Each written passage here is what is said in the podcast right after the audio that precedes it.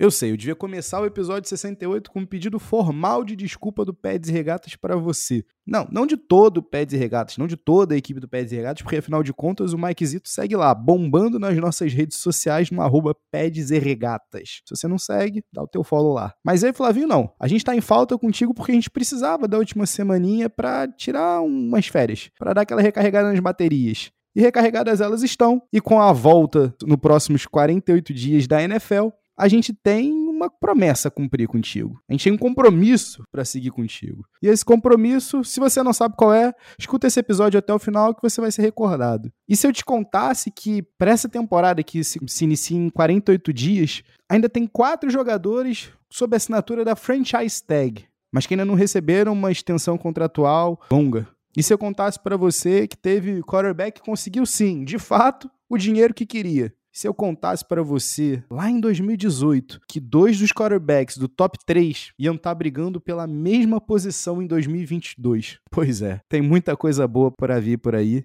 Então você já sabe, né? Estica essas pernas, ajeita esse fone de ouvido, que tá começando mais um Peds e Regatos Podcast.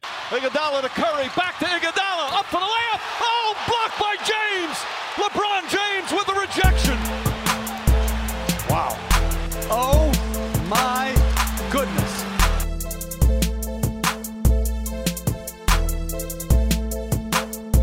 Salve, salve, querido ouvinte! Este é o Peds e Regatas Podcast. É isso, estamos de volta na área. Eu sou o Flávio Merense. E eu sou Otávio Ribeiro. E para vocês sentir saudade da gente, sim, às vezes a gente também precisa de um pequeno break, mas tá tudo bem, nós estamos de volta com vocês e para vocês, né não, Tavinho? Se até Bill Simmons tá num break e a gente voltou antes dele... É, e a gente é muito acima do Bill Simmons, né, rapaz? Vocês sabem.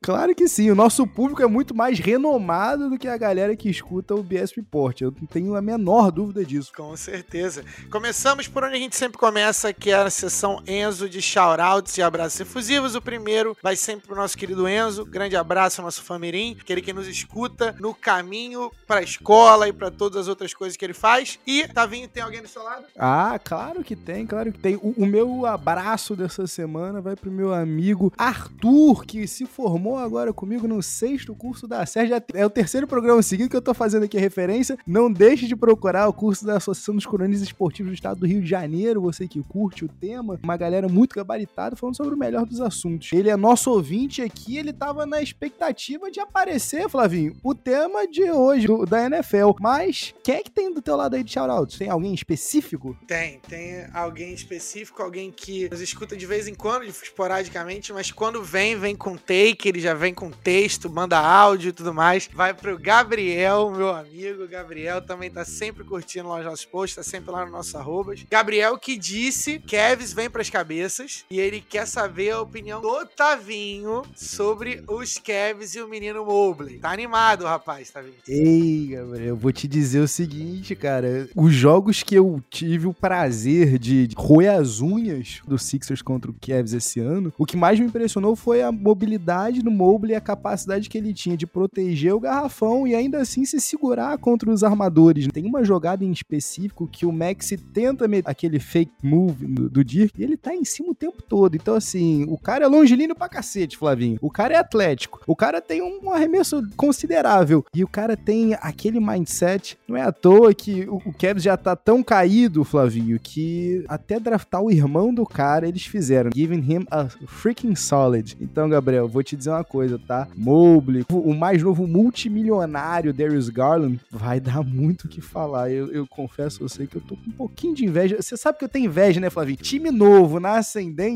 é muito mais legal do que um time que tá ali brigando de fato. Legal, time consolidado a gente acha chato, né? Sempre. Aproveite, irmão. Forte abraço. Vou acabar fazendo aqui sem autorização prévia, vou acabar de criar um outro segmento pro nosso podcast agora. Palavra do podcast do dia do Tavinho. Ficou, ficou, bem ruim esse título, tá? Mas a gente vai trabalhar nele. Mas é a palavra do dia, vírgula, do podcast, vírgula, do Tavinho. A palavra de hoje é longilíneo. Pra você que não é gabaritado, o nosso querido sempre sai com essas palavras obscuras, mas que são bonitas. Ele tem um vocabulário rebuscado. Nosso querido Tavinho. Se me permite aqui, Flavinho, vou mandar mais um abraço pro Fábio Malê, meu colega ali de bancada no Noaro Podcast, que em mais de 150 edições, Flavinho, ele continua usando a palavra sugêneres. Ele já explicou 50 vezes dentro dessas 150 edições e eu continuo sem entender nenhuma delas. E Fábio Malê é meu mantra aqui.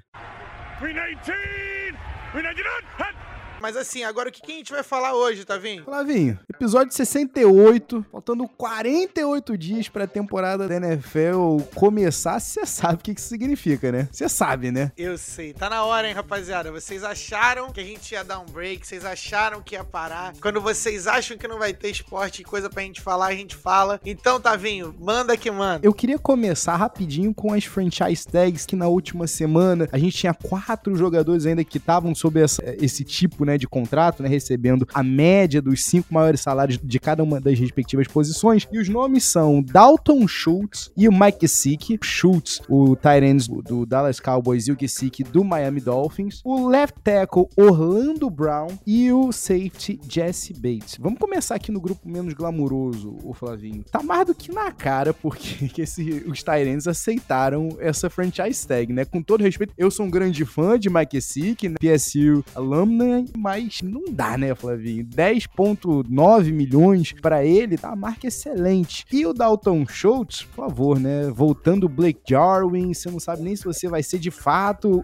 a opção primária na posição, novos recebedores, então assim, tá ótimo receber uma franchise tag, né não? Pra contextualizar pra galera que tá aprendendo agora sobre o esporte, quando você recebe a franchise tag, é, você recebe automaticamente a média dos top 5 salários daquela posição. Então, pro Dalton Schultz, que tá disputando posição, por exemplo, e que teve uma boa temporada, né? A melhor temporada da carreira. Melhor temporada da carreira, mas a do Mike Gesicki foi melhor, né? Eu, eu acho que é até um, é um jogador melhor, na minha visão. E principalmente com o quarterback que eles têm, que é o Tua, né? E tal, que com os dump-offs, enfim. Mas esse já é outro papo pra outra cerveja. Então, para eles é ótimo aceitarem a, a, franchise tag, porque você ganha pelo menos um ano de salário garantido, a média dos top 5 salários daquela posição. Pois é, Flavinho. Agora, deixa eu te falar uma coisa. O Orlando Brown, ele aceitou Orlando Brown, para quem não se lembra, left tackle que foi trocado na temporada passada do Baltimore Ravens pro Kansas City Chiefs. Ele foi para lá, recebeu a franchise tag, acabou assinando, né, a franchise tag. Só que Flavinho, ele vai jogar durante a temporada com esse contrato, mas eu confesso a você que eu fiquei bem impressionado, porque assim, apesar de ser uma das grandes opções né, da free agency, né, como o, o Adam Schefter estava falando, eu não sei se vocês chegaram a ver, mas ele recebeu uma proposta de fato do, front office do Chiefs e não aceitou. E a proposta era de seis anos, 139 milhões de dólares no contrato, uma média de 23,16 ao ano, incluindo 30 milhões de signing bônus, assim, né, que ele assinasse, e 95 milhões nos cinco primeiros anos. E aí ele não aceitou esse contrato. Eu quero saber de você, porque quando eu olhei no primeiro momento, pensei assim, pô, isso aí é uma grana que o Trent Williams ganha. Trent Williams ganha 23 por ano. E o Orlando Brown não teve o melhor ano da carreira ali atrás do Chiefs. Você acha que tem alguma coisa aí por trás? Eu vejo esses números, os 139 milhões, bem flash, a média também, mas tem um número que não tá sendo discriminado aí que você sempre fala. Você tá reconhecendo? É o número de dinheiro garantido. É isso, meu padrinho. Quanto é que rolou dessa proposta aí? Porque pro cara não aceitar isso? A gente precisa entender que os contratos na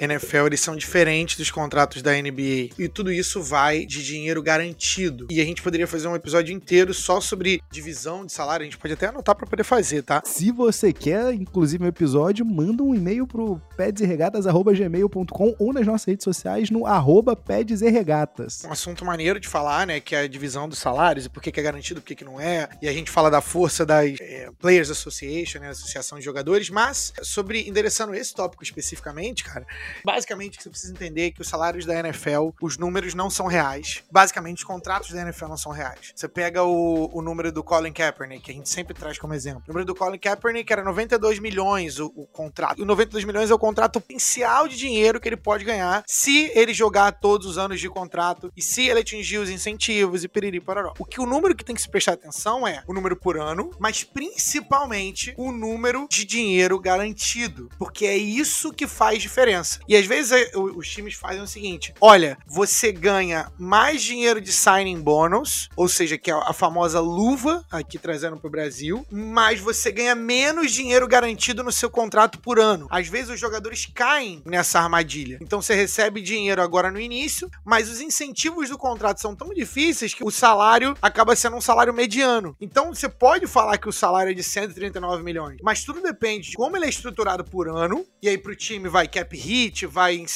e tudo mais, e pro cara, quanto de salário garantido. Às vezes, se você perguntar pra um cara desses, você prefere esse contrato aqui de 5 anos com um pouquinho de dinheiro garantido, ou você prefere um ano garantido nos top 5 da posição, o cara pode optar por isso. Então, esse é o tipo de coisa que às vezes pra gente não faz sentido, porque você vê o número, pô, 132 milhões, pô, é dinheiro pra caramba. Mas qual é a, realisticamente, qual é a possibilidade do Orlando Brown fazer esse dinheiro, no final das contas, entendeu? Às vezes o cara tem que ser All-Pro todos os anos, às vezes o cara tem, tem que fazer tantos Pro Bowls, tem tantas sacks a menos, às vezes a culpa da sack nem é do cara, enfim. É, então tem essas provisões que tem no contrato que levam os caras, às vezes, a, a, ter essas negociações. Deixa eu te fazer uma pergunta. Dito isso, das duas, uma. O Chiefs vai se arrepender de não ter fechado um contrato longo para ti depois de ver a atuação do Orlando Brown nessa temporada que vai se iniciar em 48 dias? Ou você acha que o Chiefs vai fazer que nem o Ravens fez na temporada passada? Ah, peraí, tu quer top money? Você quer ser o mais bem pago da posição mesmo? Vamos trocar você. Vamos tentar. O Chiefs vai se ver novamente na posição de ter que trocar um jogador estrela da posição para outra franquia que consiga pagar o que esse cara quer, como no caso do Tyreek Hill. Pô, essa é uma pergunta excelente, cara. O Patriots fez isso durante 20 anos e deu certo, porque ele tinha o cara certo na posição mais importante que era quarterback. Patrick Mahomes vai esquecer de jogar bola? Não vai. Aí quando você tem isso, você pode não dar o dinheiro que o Tyreek Hill pede, você pode não dar o dinheiro que o Orlando Brown pede, porque eles trocaram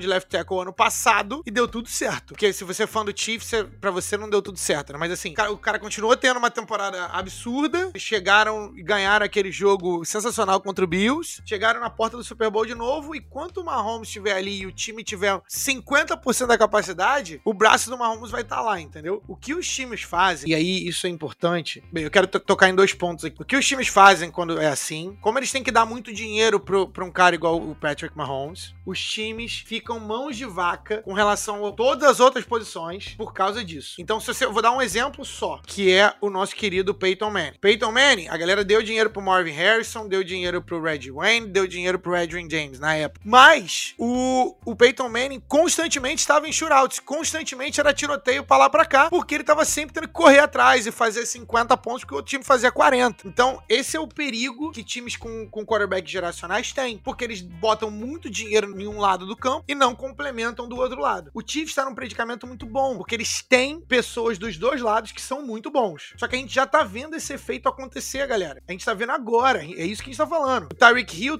quer ganhar 30 milhões. O cara é muito bom, muito, muito bom, tá? Agora, se você dá 30 milhões no Tyreek Hill, você não consegue dar mais dinheiro para quase ninguém. Apesar do salary cap ser também uma mentira, mas tudo mais. Mas tem os donos da NFL, eles não querem ficar pagando multa, né? De você passar do salário e tudo mais, igual o New Orleans Saints, que tá numa, numa situação de cap horrorosa. Então, se você der 30 milhões no Tyreek Hill, você não consegue dar mais dinheiro para as outras pessoas que vão conseguir renovar e você não consegue fazer um time balanceado. Então, esse é o ponto. E é por isso também que você tem que ficar, se preocupar sim como você estrutura os contratos dessas próximas pessoas, assim como o Orlando Brown. Via de regra, se não é um jogador top 5, eu não daria muito dinheiro. Eu não sou tão radical igual o Bill Belichick, que jogava gente fora a qualquer custo. Eu teria dado o dinheiro do, do Tyreek Hill, porque eu acho que ele é o one of one, não tem ninguém parecido com o Tyreek Hill. Eu teria feito qualquer outra coisa para poder dar o dinheiro do Tyreek Hill, apesar de ser dinheiro pra caramba. O Miami, sei lá, botou 5, 6 milhões a mais por ano do que o Chiefs tá querendo pagar. Ok, beleza, foi, perdeu. Mas assim, você tem que tomar cuidado se você é esse tipo de time. Tô 100% de acordo contigo, Flavinho. Eu confesso, eu sei que eu tô bem animado para ver, porque não foi da,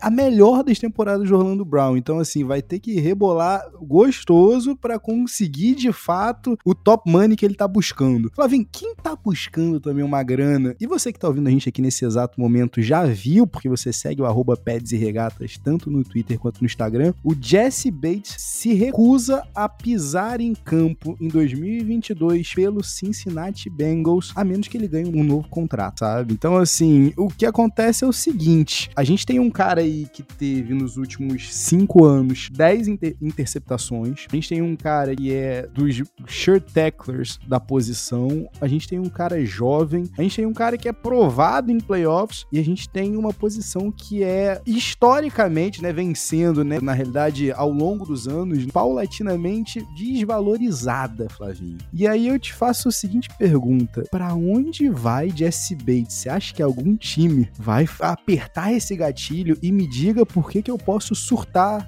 Porque quando eu escrevo Jesse Bates no meu Twitter, já vem de cara a segunda opção: Jesse Bates Eagles. Eu acho que nesse caso, o Jesse Bates ele tá querendo exercitar um pouco de vantagem competitiva que ele tem, o famoso leverage em inglês, né? Porque, como você falou, né? Você deu o contexto, a posição tá sendo desvalorizada, a galera usa tal dos hybrids, né? As, as posições híbridas, então qualquer cara, qualquer linebacker tá sendo convertido para safety, ou o cornerback que é muito lento, a galera converte para safety. Eu acho que se você tiver um, um safety muito bom, ainda vale a pena, e o Baltimore Ravens é a prova disso, porque eles deram 70 milhões do Marcus Williams, que é um cara que pode ser um direcionador de tráfego, mas aí o cara tem que ser muito bom. E o Jesse Bates é bom. Tenho dúvida se ele é muito bom. Ele é rated high, né? Ele tem um bom rating de PFF e tudo mais, em alguns cenários. Qual que é o lado do Jesse Bates? O Jesse Bates foi um dos líderes de uma defesa que levou o Bengals ao Super Bowl contra tudo e contra todos. Agora não é a hora de você exercitar a tua vantagem competitiva, não vai ser em nenhuma hora. Então o melhor caso para ele é o Bengals ceder e dar aí, ele vai querer 5 anos, de repente o Bengals dá 3 anos, mas com o dinheiro garantido que ele quer, ou o Bengals liberar ele que agora que o passe dele tá alto para outro time fazer a contratação, entendeu? O que pode acontecer, mas aí ele teria que virar total, ele teria que ter que exaurido total as, as negociações com o Bengals. Então ele tá certo, mas o Bengals também não tá de todo errado, porque o Bengals também vai ter outra gente para pagar rapidinho, tá? Já, já, já, já, já, já. E o Bengals é mão de vaca, historicamente. Tá? Importante vocês saberem isso. Dono da NFL que não tá ali para ganhar, eles estão ali para fazer dinheiro. E uma franquia igual a do Bengals, que não ia pra playoff há sei quantos anos. Não tinha vitória desde 91. 91 a última vitória, não tinha nem SMS, hein? Eu lembro que a gente falou isso. Esse dono, ele não tá ali para poder vencer. Esse não é o objetivo. O objetivo é manter a galera. Sempre vai ter jogo, porque americano, norte-americano, estadunidense, melhor falando, é, gosta de futebol americano. Eles vão aos estádios, compra camisas, essas coisas, para ele parará, e sempre vai dar lucro. Sempre. É por isso que quem compra uma franquia dessa nunca desvaloriza. Então, é isso. Eles vão ter que pagar outras pessoas e é por isso que eles não vão pagar o DSB. Eu acho que não. E só aproveitando, como Jalen Rose sempre fala, na vida você nunca ganha o que você merece, apenas o que você tem poder para barganhar por. Mas, Flavinho, seguindo aqui, já que a gente tá falando de alguém que tem poder para barganhar, vamos chegar ali no, no grande finale quase aqui. Creme de la creme. Flavinho, quarterbacks. Sempre eles. Sempre eles, quarterbacks. No dia da gravação desse episódio aqui, o Kyler Murray, inclusive meu quarterback titular aí pelos próximos 10 aninhos aí na, na nossa Dynasty. Pagou caro, hein? Paguei caro. Os títulos estão aí. Bicampeão não é à toa, né, pai? Tricampeão, perdão, mas ele só tava em dois dos três. Mas Kyler Murray, depois de fazer fazer aquela presepada, você bem sempre diz, né? Bem mercurial, né? Bem jovem, né, cara? Ele, depois de ter tirado fotos dele com e qualquer associação dele com Cardinals das redes sociais, acabou reassinando hoje com Arizona Cardinals um contratinho de 230 milhões e 500 mil dólares em cinco anos, uma médiazinha de 46 milhões de dólares ao ano. E vamos aquele número que tu gosta, Flavinho: 160 milhões garantidos, Flavinho. Dá pra comprar uma bala Juquinha, não dá? Oh, dá pra, dá pra comprar o quê? Uns 160 litros de gasolina? Aqui no Brasa, talvez? 2 quilos de tomate. 2 quilos de tomate? Dá pra fazer um churrasco maneiro isso daí aqui no Brasa. Ele se torna o segundo quarterback mais bem pago da liga, você sabe. E você que tá escutando a gente, você sabe também quem é o primeiro. Patrick Mahomes. Seguinte, Flavinho. Eu te pergunto, você pagaria uma grana dessa pra um quarterback que tem um, número total de vitórias inferior ao número total de derrotas derrotas na carreira. Porque o Kyler Murray tem 22 vitórias, 24 derrotas e um empate na carreira. Sendo que, Flavinho, entre dezembro e janeiro, o recorde dele é de 6 vitórias e 11 e derrotas. Me diga por que que você tem que fazer isso. Galerinha, qual é a outra opção do Cardinals? Se você é o Cardinals e você acompanha, e ou você acompanha a liga, você deve saber que o Cardinals, desde que o Kurt Warner se aposentou, vem trazendo aquela famosa seara de Matt Larnert, de Josh Rosen. Tem uma galera que você não sabe nem o nome, entendeu? Que os caras já foram quarterback lá dos caras. E talvez o melhor deles tenha sido o Coach McCoy, que é o eterno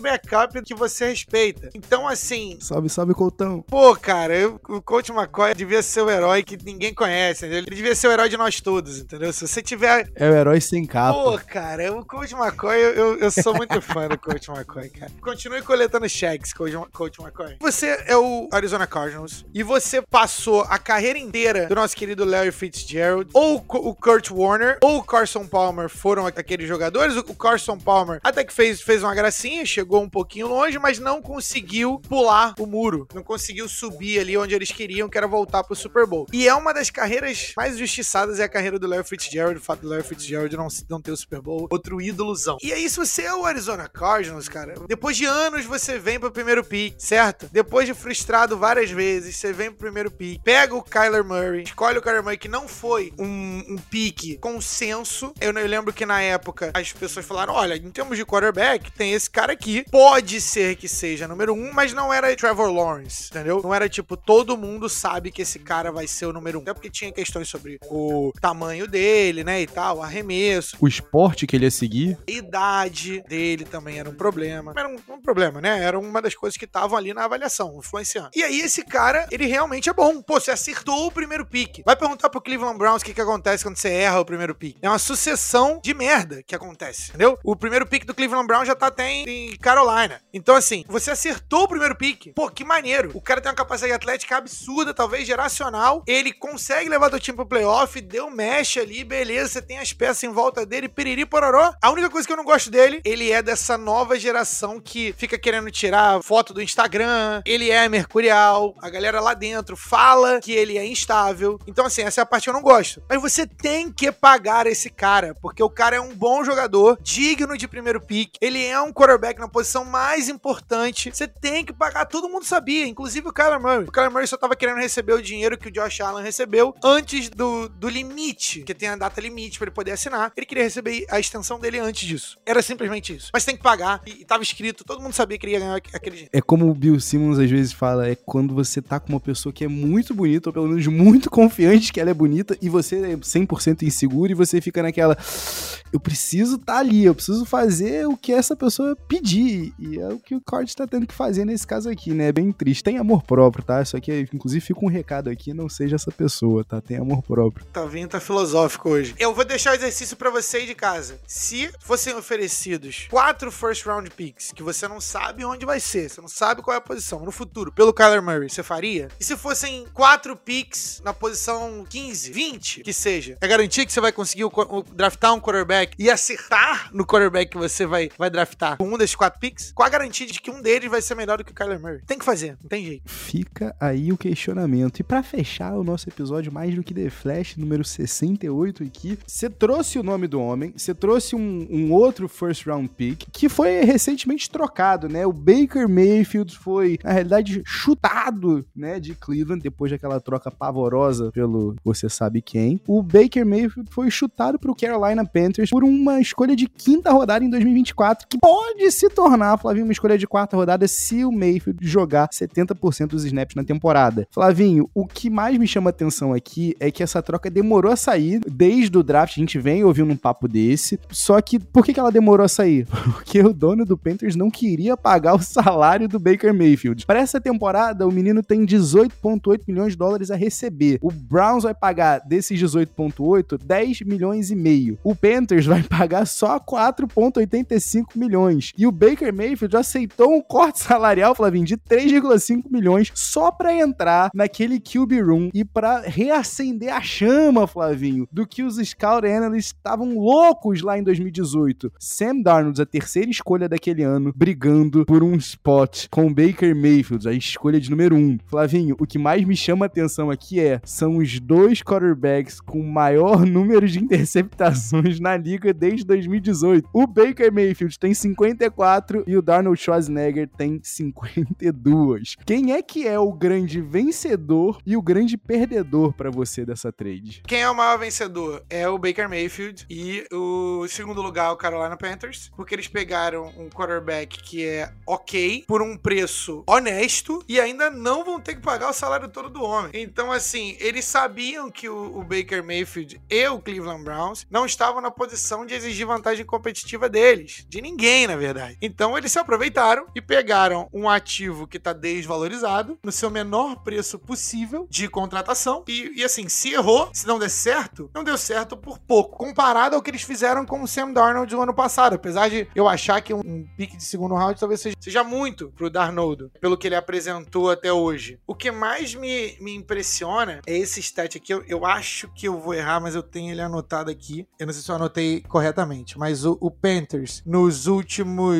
dois anos, vai, talvez menos, um ano e pouquinho, eles deram uma escolha de segundo, terceiro, de quinto e de sexto. Teve mais uma de sexto, né? Salvo engano. Pra ter no QB Room Baker Mayfield, Sam Darnold e Matt Corral. É quase uma classe de draft inteiro. Você excluiu o primeiro round pra ter esses caras. Poderia ser pior? Poderia, porque eu acho que o Baker Mayfield, na avaliação ali, ele tá entre o 17 e o 22 melhores quarterbacks da liga. O que, se você tiver um time muito bom em volta dele, igual aquele Browns foi, você consegue chegar nos playoffs. Mas é isso. Eu acho que quem se deu melhor foi o Panthers. Aí, se eu fosse qualquer time da NFL no momento, eu estaria ligando desesperado para quem é que tem o pique do Browns de 2023, quem é que tem o pique do Browns de primeiro round para eu poder pegar. Porque se as coisas caírem certinho, o Browns pode ser o primeiro pique, primeira escolha do draft do ano que vem. Eu espero que o Gabriel torça só pro Cavs lá em Cleveland e não pro Browns. Ele torce pro Browns também. Ai, Gabriel, a gente começou tão bem esse episódio contigo, estamos terminando tão mal. Desculpe, irmão. Mil perdões, tá? Ou vou te falar uma coisa, Flavinho. Só pra gente fechar de vez, o grande vencedor para mim é Donald Schwarzenegger, porque vai chutar o traseiro de Baker Mayfield. E o grande perdedor é esse GM do Panthers. Que diabos tu tá fazendo? Mas é isso, né, meu irmão? Maravilha. Encerrando aqui mais um episódio. A gente vai fazer então o seguinte contigo, né, Flavinho?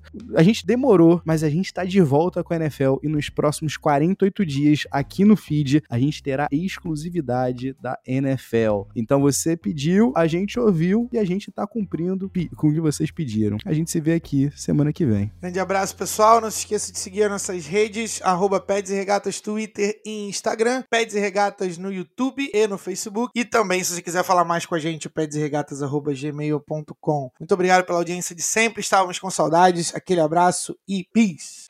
you